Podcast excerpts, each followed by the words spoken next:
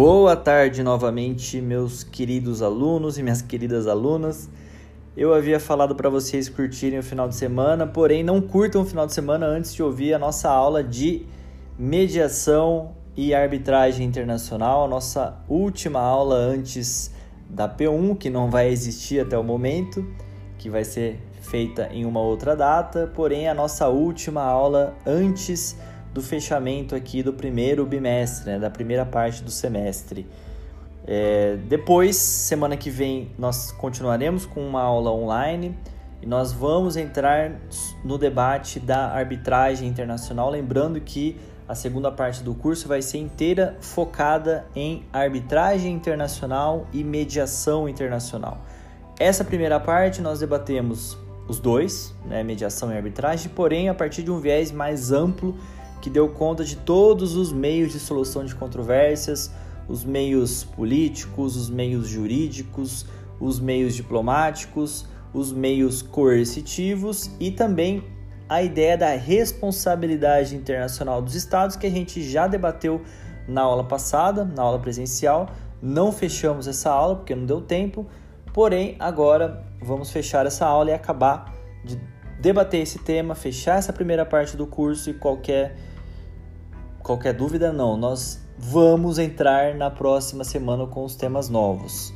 É, eu vou disponibilizar para vocês esse podcast, o texto da aula, que é muito importante vocês lerem, além do exercício que vai contar como nota e presença. O exercício vai ser um de verdadeiro e falso, tá? Semana que vem eu volto com as respostas desse exercício. Então hoje nós vamos debater novamente o tema da responsabilidade internacional dos Estados, relacionando esse tema com o tema da solução de controvérsias. Hoje, então, fechamos esse tema para daí sim darmos mais ênfase na questão da arbitragem e da mediação.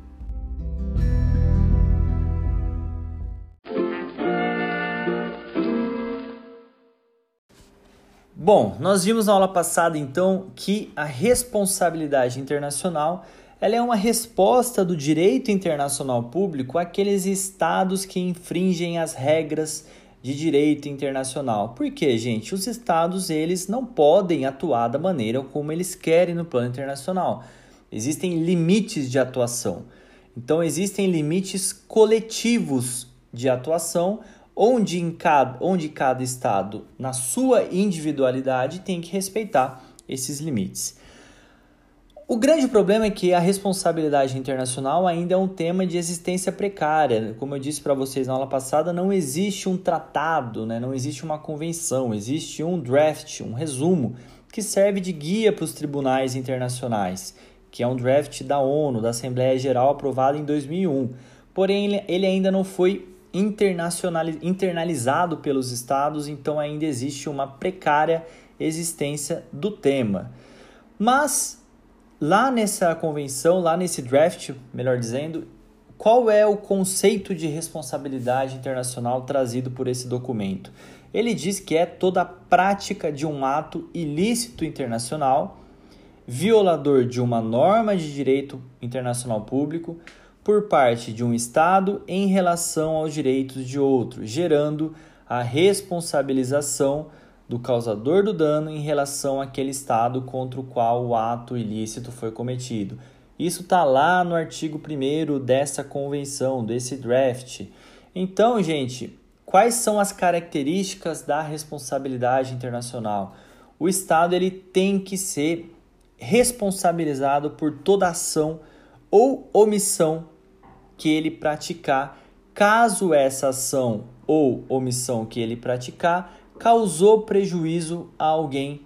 E aí é necessário indenizar, é necessário reparar esse prejuízo causado, reparar de maneira justa. E a reparação aqui que nós estamos tratando é muito mais no âmbito civil, no âmbito, por exemplo, econômico-comercial, e não no âmbito penal, que aí sim são casos excepcionais que a gente pode até jogar o indivíduo nesses casos como casos de genocídio, de crimes de guerra, de crimes contra a humanidade.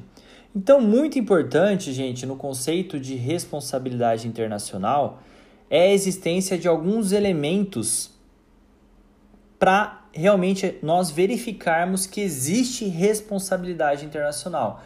Primeiro deles, trouxe isso na aula passada para vocês, a ideia da existência de um ato ilícito internacional. Então, quando o Estado descumpre um tratado, descumpre um costume ou um ato desse próprio Estado gerou algum tipo de consequência, algum tipo de prejuízo. Esse é o primeiro elemento, então, a existência de um ato ilícito internacional. O segundo elemento seria o nexo causal, ou seja, quando um Estado, quando a gente consegue ligar essa conduta do Estado, esse ato ilícito, com um prejuízo, existe uma relação de causa e efeito. Você atuou de maneira ilícita e gerou prejuízo a alguém. Isso é a ideia de nexo de causalidade uma relação de causa e efeito. E aí o efeito qual seria? O terceiro elemento, a ideia do prejuízo, do dano, seja um dano material ou seja um dano moral, né, que aí seria um dano imaterial. Então, esses três elementos têm que estar presentes para a gente verificar a responsabilidade internacional. Se a gente tira prejuízo, não tem responsabilidade internacional. Se nós tiramos é, o nexo de causalidade, ah, então verificou que o ato foi ilícito e verificou o prejuízo para o país, só que em relação a uma outra coisa. Então não teve nexo de causalidade aqui nesse caso. Então é necessário provar esses três elementos para ter realmente a responsabilidade internacional. Um outro fator muito importante que nós debatemos na última aula e que vai ficar mais claro agora nessa aula é a ideia da proteção diplomática. Qual é a questão? A responsabilidade internacional ela é sempre de Estado para Estado, mesmo que esse ato ilícito tenha sido praticado por um indivíduo dentro do Estado ou que um particular tenha sido vítima. Então, a ideia da proteção diplomática, eu trouxe muito na aula aquele exemplo da pessoa que está presa no Brasil, estrangeiro que está preso e sofre algum tipo de violação de direitos humanos dentro da prisão. Essa pessoa, ela pode pedir a proteção do seu estado, do seu, da sua nacionalidade, para entrar com uma ação contra o Estado brasileiro, no caso. Tá? Então, a ideia da proteção diplomática é muito importante aqui para nós compreendermos como a responsabilidade internacional só opera de Estado para Estado. O indivíduo não pode processar o Estado. Porém, ele pode fazer uso do seu próprio Estado, de que ele é nacional, para realmente ter a sua proteção. Então, eu dei o exemplo quando um cidadão italiano que é residente permanente no Brasil teve seus direitos violados no Paraguai. Então ele é um cidadão italiano, mora no Brasil e os seus direitos foram violados no Paraguai. Para quem esse cidadão deve pedir proteção? Para o Paraguai? Não. Para o Brasil? Também não. Mas sim para a Itália, para a embaixada italiana no Paraguai, que é o lugar onde ele teve os seus direitos violados e ele, como cidadão italiano, ele vai ter a proteção do Estado italiano, ok?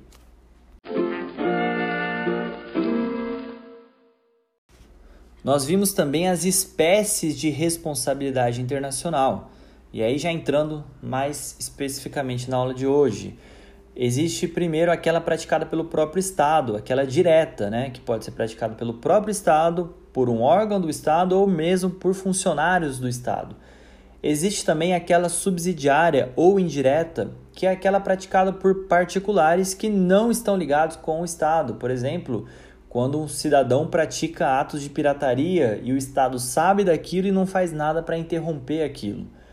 Existe também responsabilidades internacionais comissivas, que é a ação do Estado, né, propriamente dita, quando, por exemplo, ele, ele não deixa, ele não cumpre um tratado, ou quando é omissiva. Então, quando ele deixa de cumprir um tratado, quando ele deixa de praticar um ato que ele deveria fazer, então garantir direitos, ele deveria garantir direitos para a população estrangeira e ele deixa de fazer isso, ele se omite em relação a isso. É uma espécie de responsabilidade internacional também. E existe também as espécies convencionais que é quando o Estado descumpre um tratado internacional, e existe aquela delituosa, que é quando o Estado viola uma norma costumeira. Aí a gente entra nos órgãos internos de responsabilidade internacional.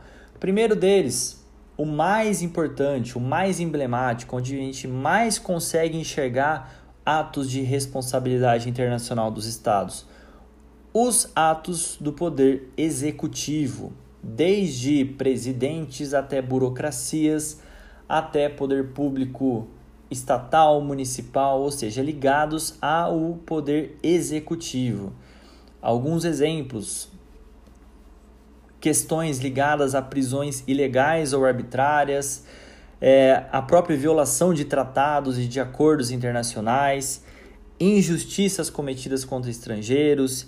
Você, como Estado, deve proteger, por exemplo, diplomatas no seu estado e você deixa de proteger aqueles diplomatas. Então, a gente está vendo no caso que está acontecendo agora em relação à China: a China possui diplomatas no Brasil, o Brasil deve proteger esses diplomatas chineses, não deve. Se alguém partir para agressão contra eles, o Estado brasileiro pode ser sim responsabilizado. Esses são os atos do executivo que nós falamos um pouco deles na última aula também.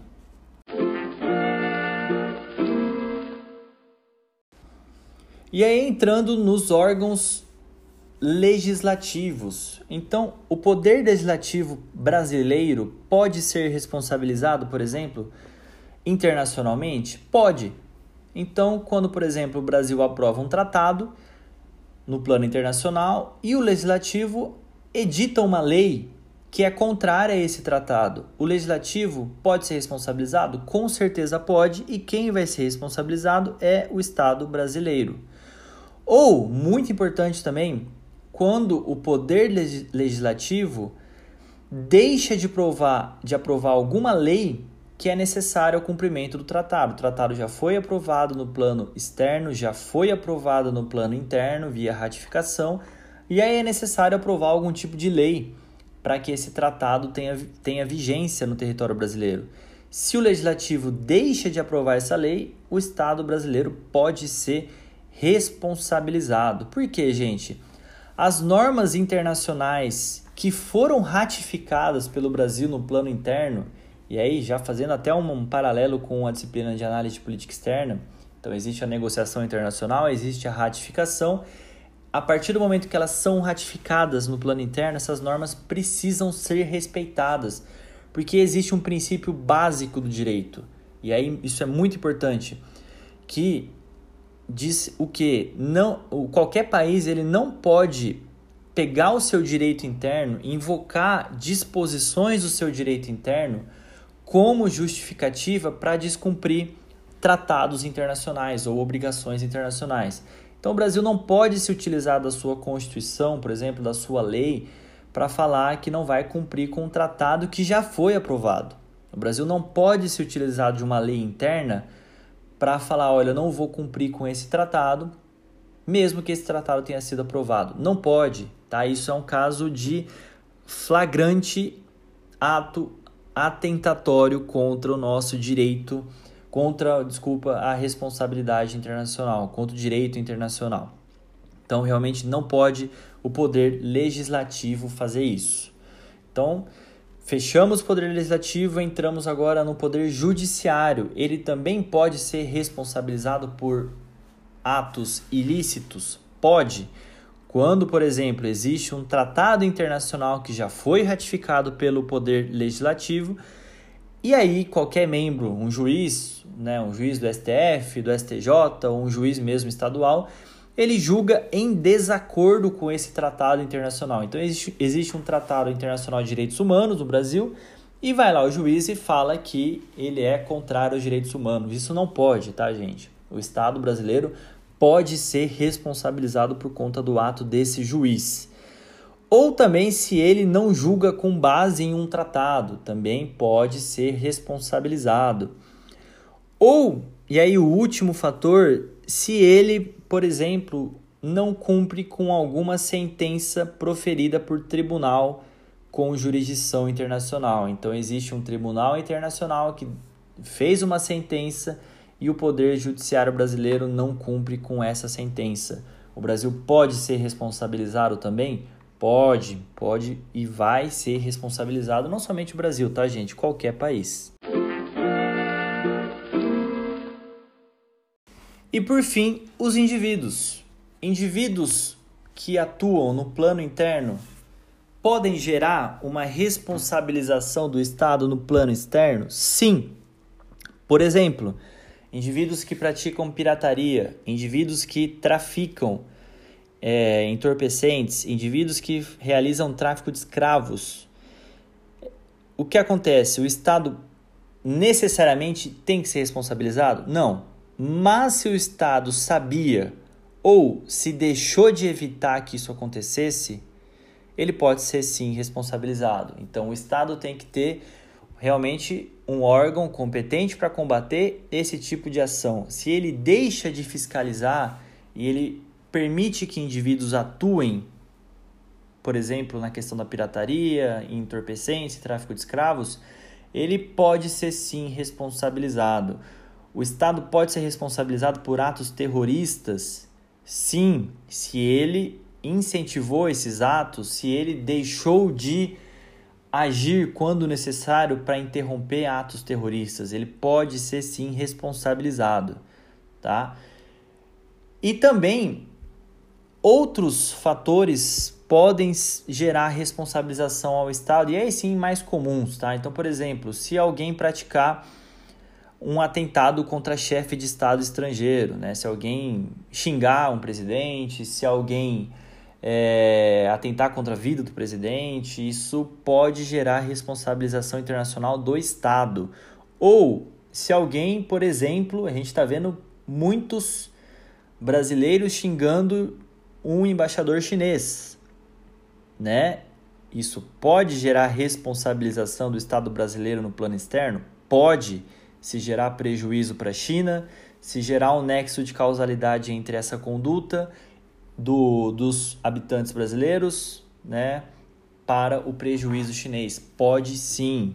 Então, as pessoas xingando no Twitter adoidado ali o embaixador chinês por conta das desavenças dele com o nosso querido deputado Eduardo Bolsonaro, que faz uma merda atrás da outra. Sim, podem ser responsabilizados sim essas pessoas, tá? Que estão insultando ali o, o representante diplomático. Também pessoas que promovem insultos à bandeira, né? queimar bandeira, ou fazer alguma publicação no jornal, por exemplo, colocando o vírus na bandeira da China, o coronavírus na bandeira da China, o Estado pode ser responsabilizado? Pode ser sim, tá? Então a gente consegue enxergar isso em casos muito atuais envolvendo atos individuais. Ou, por exemplo, se algum indivíduo oferece apoio armado a alguma insurreição, né? alguma, alguma revolução interna. Né? O Estado pode ser responsabilizado? Pode, com certeza. Tá? Então, são esses atos individuais que geram responsabilização do Estado no plano externo. Só que uma questão também interessante de toda essa ideia da responsabilidade internacional é que algumas atitudes não geram responsabilidade internacional, por mais que elas pareçam gerar, que são as chamadas excludentes de responsabilidade, que na verdade vão liberar o Estado de reparar os danos. Então, por exemplo, quando o Estado age em legítima defesa, né? houve alguma intervenção armada, houve um dano anteriormente verificado nesse Estado, o Estado agiu em legítima defesa. Por exemplo, ele fez uma represália na mesma medida daquele Estado que atuou de maneira né, ilícita. De maneira proporcional, ele fez uma represália, que a gente viu nos meios coercitivos. Então, tanto a legítima defesa por meio das represálias tanto a legítima defesa quanto as represálias são atos que excluem a responsabilidade internacional do Estado. Um outro ato é a ideia do perigo extremo ou estado de necessidade. Então, quando, por exemplo, aquele ator específico, o autor do ato, ele não tem nenhum outro meio razoável, porque ele está vivendo uma situação de perigo extremo. Vamos dar uma situação mais emblemática possível disso. Tem, existe um avião presidencial voando, claro, voando, né? Indo embaixo da água que ele não, não tá. E esse avião cai. Sobrevivem o presidente e mais uma pessoa. Essa pessoa, os dois estão praticamente ali morrendo. Essa pessoa vai e atenta contra a vida do presidente por questão de sobrevivência. Isso é essa pessoa pode ser responsabilizada? O estado dessa pessoa pode ser responsabilizado? Não, porque ela agiu em uma situação de estado de necessidade. Claro que isso é muito difícil de acontecer, mas em situações assim o Estado deixa de ser responsabilizado. E aí, pensando também em situações de, de catástrofe, né? quando você limita a, a mobilidade de estrangeiros, como é o caso que está acontecendo agora com o coronavírus, né? os estrangeiros estão li sendo limitados na sua circulação entre os países. Isso é o que? Um estado de necessidade. O poder público ele pode fazer isso por conta de uma epidemia, por conta de uma pandemia. Então isso pode ocorrer, isso e ninguém pode responsabilizar aquele estado por estar agindo assim. É super normal, tá? A gente está vendo isso acontecer diariamente.